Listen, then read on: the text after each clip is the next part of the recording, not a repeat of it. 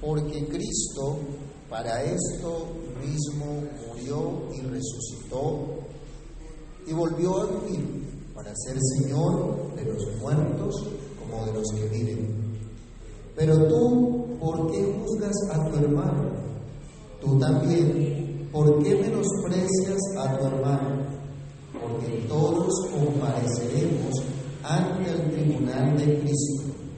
Porque escrito está, vivo yo, dice el Señor, y ante mí se doblará toda rodilla y toda lengua confesará a Dios. De manera que cada uno de nosotros dará a Dios cuenta de sí.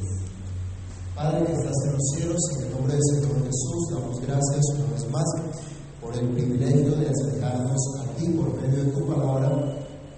Te rogamos que nos permitas meditar en ella, comprender el mensaje del Evangelio y ser animados y fortalecidos en ti con tu bendita verdad. Señor, que la reflexión que tengamos en tu palabra edifique, exhorte, consuele nuestras vidas, que tu palabra haga lo que tiene que hacer en cada uno de nosotros para tu gloria, para tu honra. Te pedimos todo esto en acción de gracias, en el nombre del Señor Jesús. Amén. Bueno, tomar asiento, mis hermanos. Aunque nos acercamos ya al final del, capítulo, el apóstol sigue exponiendo las implicaciones del hecho que somos el Señor. Así los débiles como los fuertes, todos le pertenecemos por completo al Señor. Nuestra vida le pertenece por completo a Él. Y hemos estado viendo que ninguno de nosotros vive para sí y ninguno de nosotros muere para sí. Sea que vivamos, sea que muramos, del Señor somos. Y creo que era muy importante para los hermanos que estaban en la iglesia de Roma que se recalcara esta enseñanza, que se recalcara que las diferencias que había en la iglesia por cosas que no eran en sí pecaminosas, no podían llevarlos a una división, sino a una verdadera unidad, a una consideración mutua, a expresar verdaderamente el amor cristiano entre ellos mismos y hacia los de afuera. ¿Será que es importante para nosotros hoy también, de hoy, recalcar que somos del Señor? ¿Será que es tan obvio que le pertenecemos a Él? Y no es necesario recordarlo, no es necesario recalcarlo como lo está haciendo Pablo acá.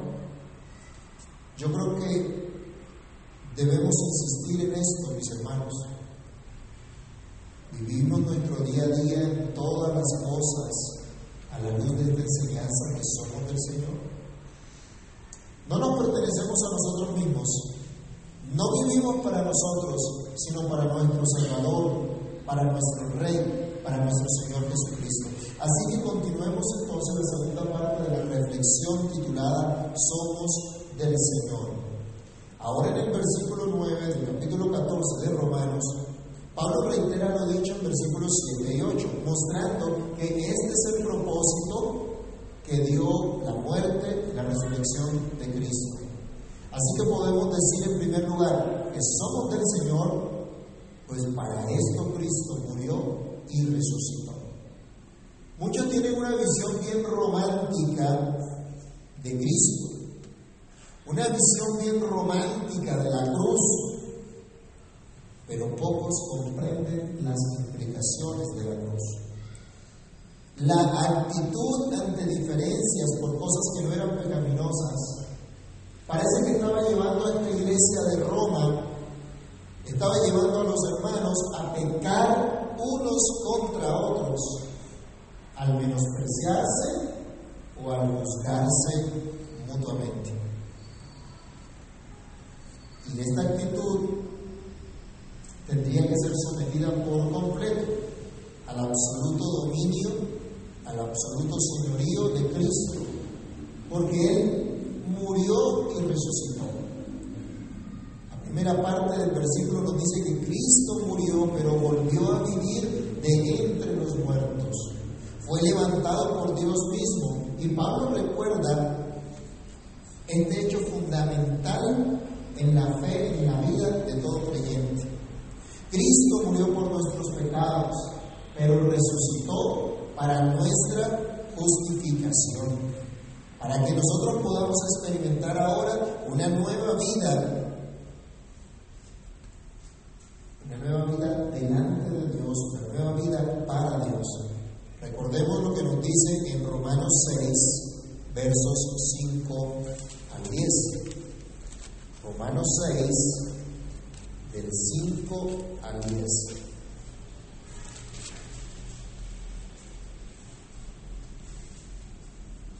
Porque si fuimos plantados juntamente con Él en la semejanza de su muerte, así también lo seremos en la de su resurrección. Sabiendo esto, que nuestro viejo hombre fue crucificado juntamente con Él, para que el cuerpo del pecado sea destruido, a fin de que no sirvamos más al pecado. Porque el que ha muerto ha sido justificado del pecado.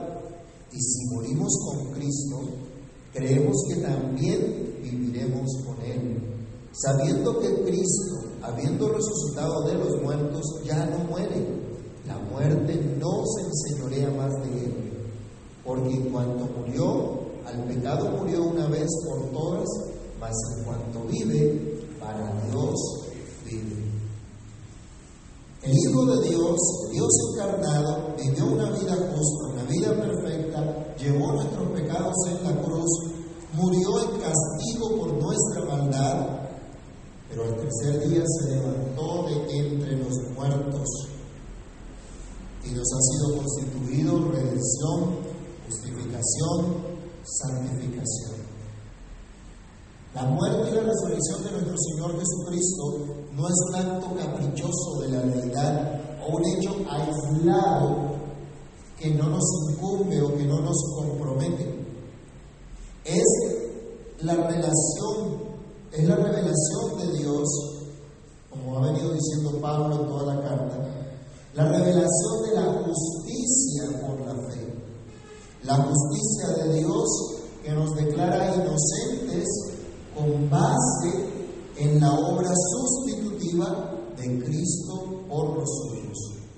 Esta justicia no viene solamente como una nueva posición legal, un nuevo estatus legal que adquirimos, sino que viene acompañada, como dice nuestro catecismo mayor, de las demás gracias salvíficas.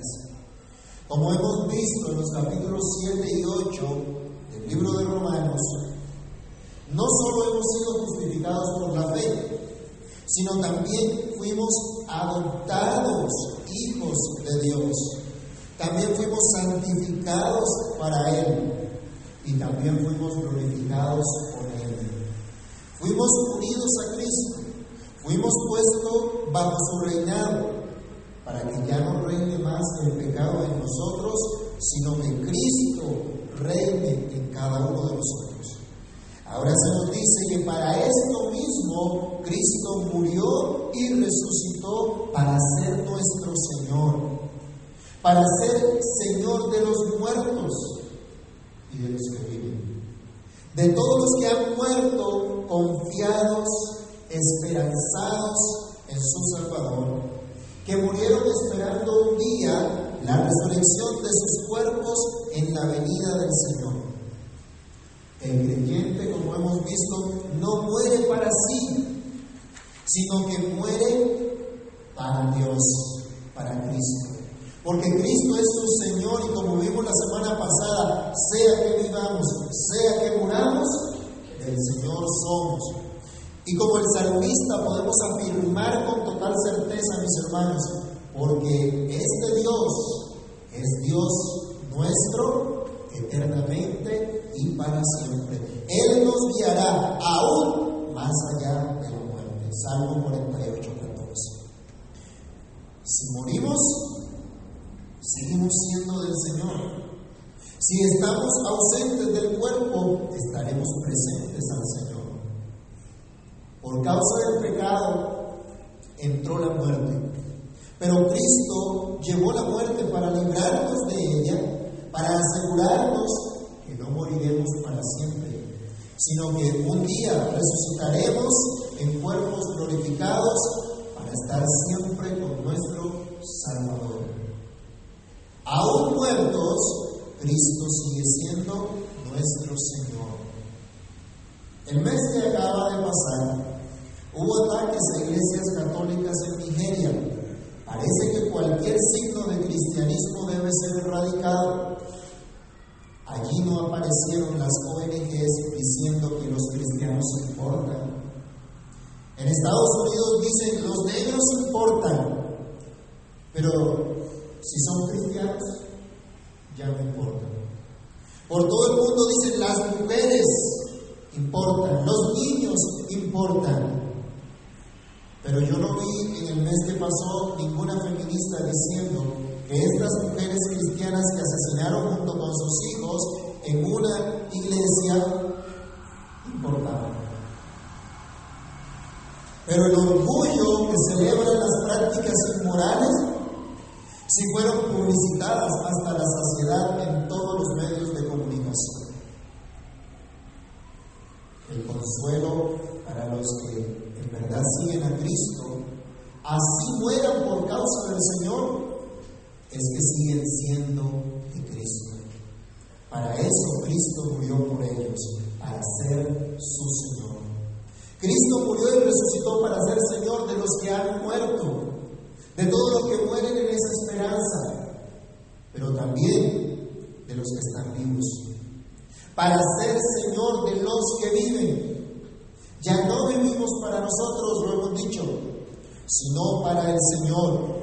Para esto Cristo murió y resucitó, no solamente para justificarnos de nuestros pecados, sino para ser nuestro Señor, nuestro Rey, nuestro legislador y como veremos enseguida, nuestro juez. Les decía algunos tienen la idea romántica de la cruz, pero desconocen sus implicaciones.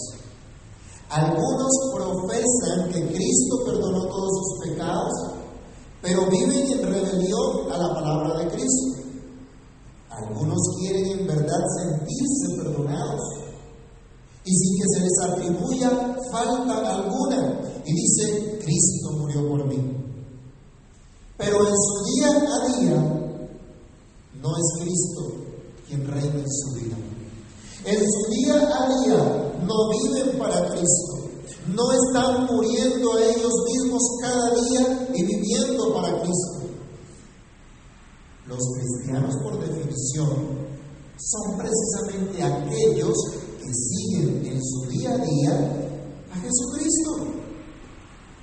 Son los que se rinden a su ley, los que procuran serle agradables en todo. Ya sea que guarden días especiales o no, ya sea que coman ciertos alimentos o no, porque todo lo que hacen, lo hacen en su presencia para dar gloria a su Señor, a su Salvador. No comemos o dejamos de comer para nosotros mismos, sino para nuestro Señor. Es lo que Pablo ha venido diciendo enfáticamente. Luego, si uno come y otro no, no hay por qué juzgarse, no hay por qué menospreciarse mutuamente, entendiendo que vivimos para nuestro Señor. ¿Para quién vives tú, amado hermano? Si eres cristiano, no puedes vivir para ti. Si eres cristiano, sería inconsistente con tu profesión de fe. Vivir para ti. Si eres cristiano, entiende que Cristo murió y resucitó para ser tu único soberano, tu único Señor, tu único dueño. No es el Estado tu dueño, no son los gobernantes de este mundo tu dueño. Jesucristo es tu dueño, es tu Señor, es tu Salvador. En segundo lugar, debemos decir que Cristo es el Señor y es el juez. Cristo es Señor y Cristo es juez. Su muerte y su resurrección le han otorgado absoluto derecho sobre todos. Pero hablamos aquí hoy especialmente de los suyos, de los cristianos, quienes viven bajo su reinado justo, bajo su reinado amoroso. Si vieron noticias, esta semana vimos abrazos de los políticos que se injuriaron y se calumniaron durante la campaña presidencial. Si vieron los ataques en la campaña, ¿no?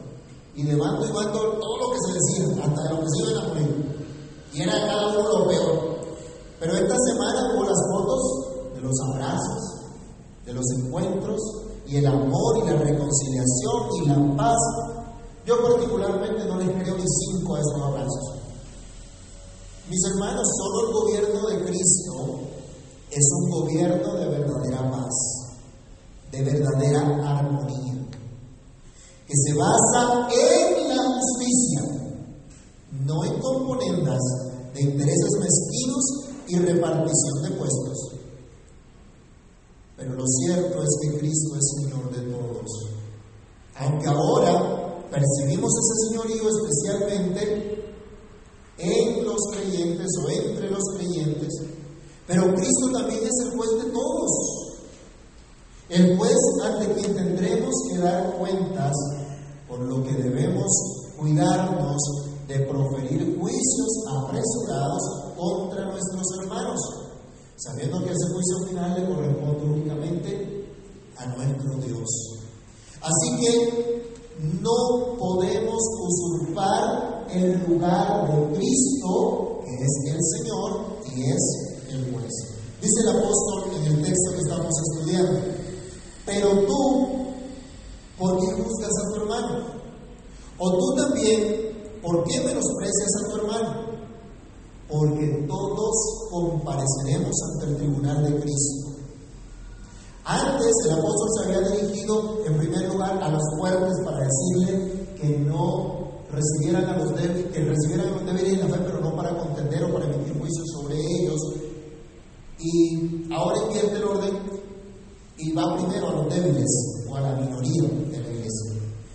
A los que se creían esa minoría afectada, les dice, ¿por qué juzgas a tu hermano? ¿Eres acaso tú juez? ¿No dices que Cristo es el juez supremo? Intentas entonces ocupar el lugar de Cristo. Y a los fuertes cuestionan, ¿por qué menosprecian a su hermano? ¿Acaso Cristo ha desechado a su hermano? ¿O acaso eres tú Cristo que tienes el poder de salvar y el poder de perder? Notemos que se enfatiza aquí que las actitudes de juicio y menosprecio por las diferencias en cosas moralmente indiferentes, es decir, no pecaminosas, estas actitudes de juicio y menosprecio eran pecaminosas, eran pecado contra los hermanos en la fe, contra los hijos de Dios, contra los coherederos de la salvación de Dios, contra aquellos por los cuales Cristo murió y resucitó. Así que si esto se estaba dando en la iglesia, mis hermanos, era un llamado fuerte de atención, muy amoroso, pero era un llamado de atención para que entendieran lo delicado de lo que estaban haciendo, lo delicado del juicio y del menosprecio entre los mismos creyentes, entre los mismos hijos de Dios. ¿Qué se espera de una familia? Si somos hijos de un mismo padre, ¿qué esperamos entre los hermanos de una misma familia? Una familia natural, ¿qué es lo que se espera? ¿Que se anden peleando como perros y gatos? No, eso no es lo que se espera. Se espera verdadera armonía. Se espera verdadero compañerismo, verdadero amor. Todos nosotros somos hijos del mismo Padre Celestial. ¿Qué se espera de nosotros? ¿Qué se espera y cómo nos debemos tratar? ¿Deberíamos tener bandos en la iglesia? El grupito de X, el grupito Y. Y el X no se habla con el Y y el X habla mal del Y.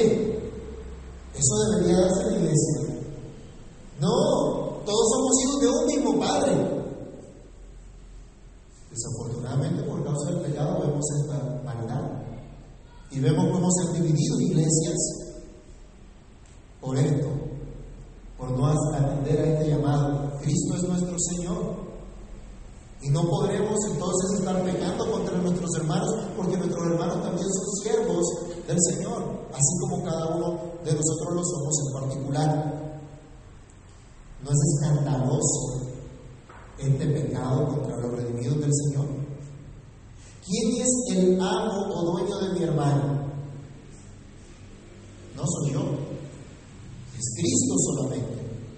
Y es a Cristo a quien mi hermano debe dar cuentas, no a mí. Aunque la Biblia nos enseña que debemos exhortarnos los unos a los otros en el amor mutuo, a las buenas obras, ¿sí? sin dejar de congregarnos. Aunque debemos exhortarnos a esto, es Cristo a quien está atada nuestra conciencia, nuestra vida entera.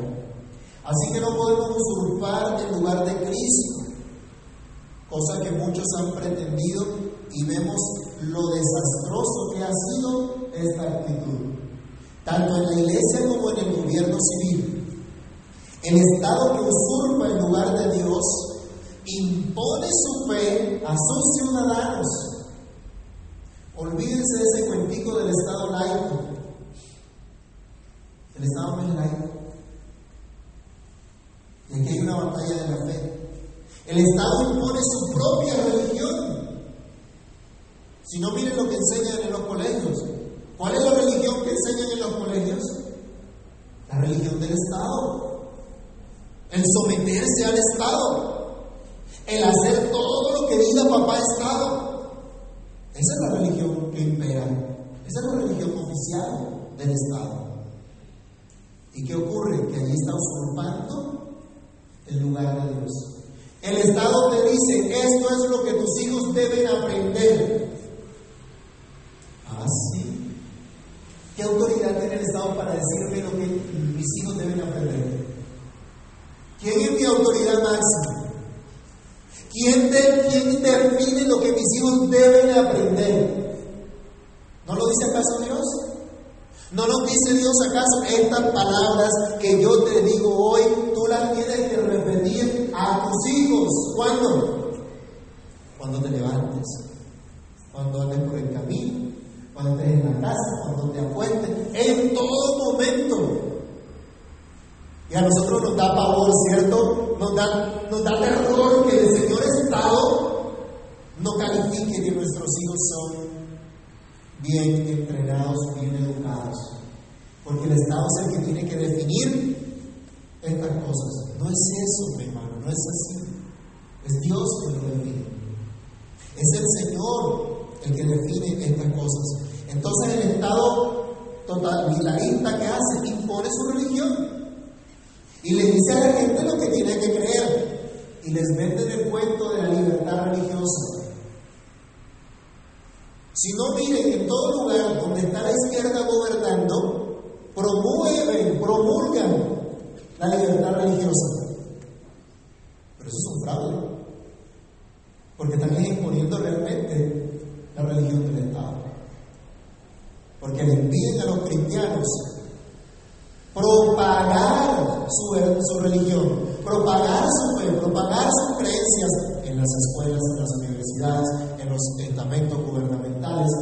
en las, en, en, en las empresas. Es prohibido. Le dicen, no puedes hacer proselitismo por acá. Entonces, ¿dónde está la gran libertad? Es carreta, es un cuento. Es triste que aún en la iglesia algunos han querido usurpar el lugar de Cristo y se han enseñoreado. Escuchamos de, tristemente de pastores o ancianos que se han enseñoreado de la ley de Dios. ¿Y qué es lo que enseña la Escritura? ¿Cuál es el actuar de los ancianos en la iglesia? ¿Qué es lo que Dios demanda de los ancianos en la iglesia? ¿Que se enseñoreen de los redimidos de Dios? No, sino que sean ejemplo de la ley. Que cuando la iglesia vea a sus ancianos, vea un ejemplo a seguir. cuando la iglesia vea a sus ancianos, vea realmente a Cristo. Qué terrible, ¿no? ¿Ven ustedes a Cristo en sus ancianos? Porque Cristo se ha modelado en la vida de sus ancianos. Algunos entonces han tratado de usurpar ese lugar de Dios. Y si el pastor no me da permiso, no puedo hacer nada. O si el pastor no me, no me dice, no me da un consejo, yo no me muevo. Escuchaba, ¿no? Que el siervo dijo, no es que el siervo dijo tal cosa, Dios dice, ese debe ser su argumento para tomar sus decisiones. Dios me dice, Dios me enseña, la palabra de Dios me dice. Ese debe ser su criterio para tomar sus decisiones, no el pastor. No estoy diciendo que haya un momento en que se necesite de pronto una consejería, una ayuda. Pero entonces, ¿para qué le estamos enseñando domingo tras domingo la palabra de Dios? Sino para que cada uno crezca a la medida de la estatura de la plenitud de Cristo y pueda tomar decisiones conforme a la palabra de Dios. O si no, entonces, ¿cómo vamos a hacer, hermano? ¿Qué tal yo pidiéndole a ustedes que sin mi consentimiento no pueden trabajar, no pueden tomar decisiones y hacer cosas? Estaríamos en la bancarrota, ¿no? Estaríamos graves. No. Algunos usurpar el lugar del Señor, pero no puede ser así. Ni los pastores, los ancianos, ni el gobierno civil, ni cada uno de nosotros como hermanos podemos usurpar el lugar que le corresponde solamente a Cristo. El pastor o los ancianos de la iglesia no son Dios. Y tu hermano, aunque sea mayor o más fuerte que tú en la fe, tampoco es Dios. Ni siquiera tú eres Dios para menospreciar o juzgar a tu hermano. El que es Señor nuestro, Cristo Jesús, también es nuestro Rey y un día compareceremos ante su tribunal. Dice la siguiente parte de nuestro texto, porque todos compareceremos ante el tribunal de Cristo, porque escrito está, vivo yo, dice el Señor, que ante mí se doblará toda rodilla y toda lengua confesará a Dios.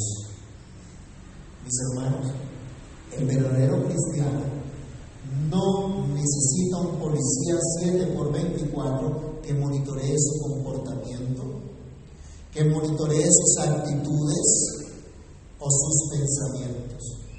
El cristiano vive consciente que es un sacrificio vivo para Dios todos los días, como estudiábamos en el capítulo 12. El cristiano verdadero sabe que un día, como cantábamos en ese himno, un día irá al augusto tribunal de su Señor. Dios ha dado a Cristo toda autoridad para ejecutar su juicio. Recordemos por favor Mateo 16, versículo 27, y alguien que prepare Mateo 25, del 31 al 46. Rápidamente, Mateo 16, 27, ¿qué nos dice? Porque el Hijo del Hombre en la gloria de su Padre con sus ángeles, y entonces pagará a cada uno conforme a sus obras. ¿Quién es el que va a dar el merecido? ¿Quién es el que va a dar el pago? Es Cristo.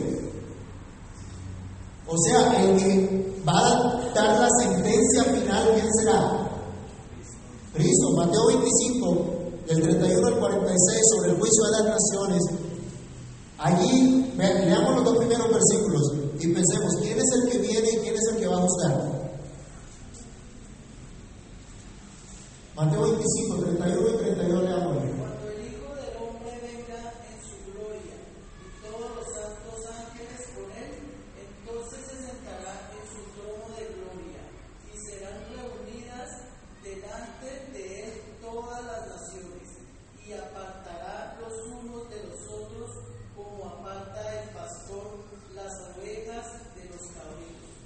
Entonces, cuando Cristo venga, ¿quién es el que se va a sentar en el trono a juzgar? Es Cristo. Es Cristo el que va a dice, va a apartar a los unos de los otros, va a pedir cuentas. A él se le dio toda autoridad para ejecutar el juicio. Por eso, en nuestra Biblia, en el texto que estamos leyendo, aunque hay unas versiones que nos dicen, eh, no dice el tribunal de Cristo, sino el tribunal de Dios, podemos entender a la luz del resto de las escrituras que se trata del tribunal de Cristo. Y Cristo, pues sabemos, es Dios. Así que de pronto en otra versión van a encontrar el tribunal de Dios. Y aquí dice tribunal de Cristo. Entonces, no se atemorizan por eso. Jesucristo es Dios. Y efectivamente, ese juicio divino, ese juicio de Dios, está dado a Jesucristo. Fue puesto en manos de Jesucristo, como lo vemos en el resto de las Escrituras. Pablo entonces está citando aquí al mismo profeta Isaías para asegurar que esta sentencia fue dada, fue declarada por Dios mismo. Y nos dice que absolutamente todos los seres humanos, creyentes o no, tendremos que comparecer ante el verdadero Tribunal Supremo, ante Dios mismo. Eso está en Isaías 45, 23.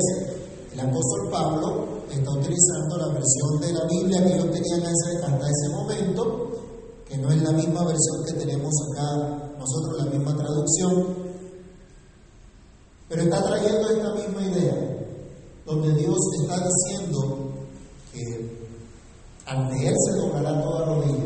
Es decir, todos van a reconocer que Dios es el Rey. ¿Y quién es el Rey de Reyes y Señor de Señores? Es Cristo mismo, ¿cierto?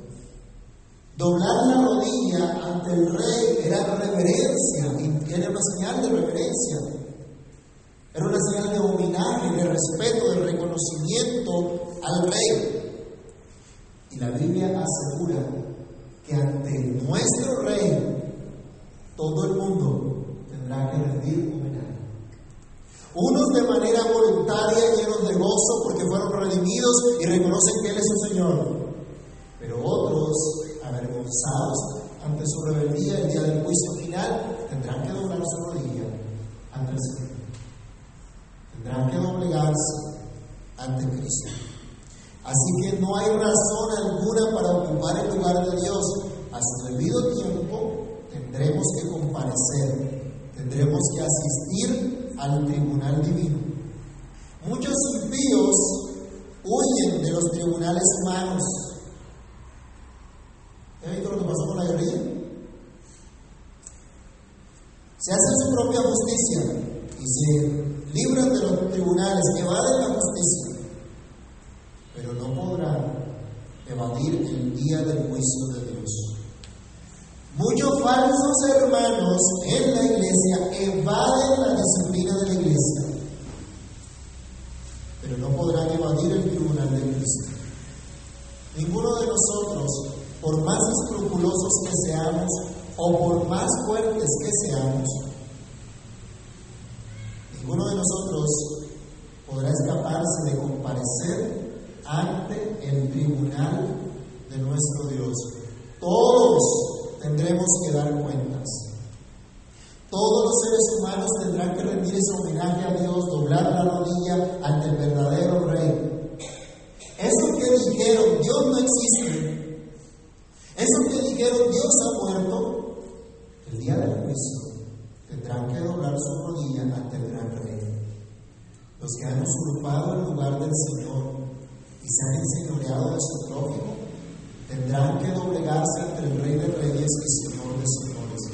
Grandes y pequeños se presentarán y serán abiertos los libros como nos enseña Apocalipsis y serán juzgados aún en los muertos por todas las cosas que hicieron estando en vida. Hay un día del juicio en el cual se nos llamará a cuentas. No importa si eludiste la justicia de los hombres, si eludiste la disciplina de la iglesia o de tus padres, no podrás eludir el juicio de Dios y tendrás que dar cuenta. Leamos rápidamente Eclesiastés capítulo 14, versículo 14. Eclesiastes 14, 14.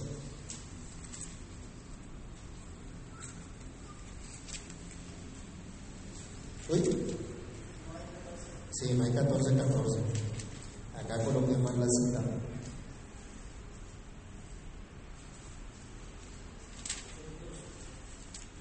La cita nos dice que Dios va a traer a juicio 12, 14, muy bien. ¿Qué dice? Porque Dios traerá toda obra a juicio juntamente con toda cosa encubierta, sea buena o sea mala. ¿Podemos imaginarnos eso? ¿Cuántas cosas hemos hecho encubiertamente? No me ve mi papá, no me ve mi esposa, no hijos, no me la iglesia. ¿Pensamos en esto? ¿Que todo esto va a ser traído a juicio? A veces nos puede causar favor, pero deberíamos considerar. Dios va a traer a juicio todas esas cosas. ¿Y qué creen ustedes que merecen esas cosas encubiertas? Esas cosas escondidas. ¿Mm? Dios va a traer a juicio todo. Algunos creen que eso nunca va a pasar. Hay gente, perdónenme hermanos, pero son tontos, pensando que se van a salir con la suya. Ajá, los engañé, los tumbé, los robé, me burlé de ellos. No, a su tiempo tendrán que venir a juicio. A su tiempo saldrán todas estas cosas. Pero el creyente tiene una grande esperanza, porque su juez es precisamente su Salvador. Aquel que escribió su nombre en el libro de la vida y quien declarará formalmente que es inocente de todo cargo en su contra y recibirá su bendición por haber vivido para su gloria. Leamos Romanos capítulo, perdón, Efesios capítulo 6, versículo 8.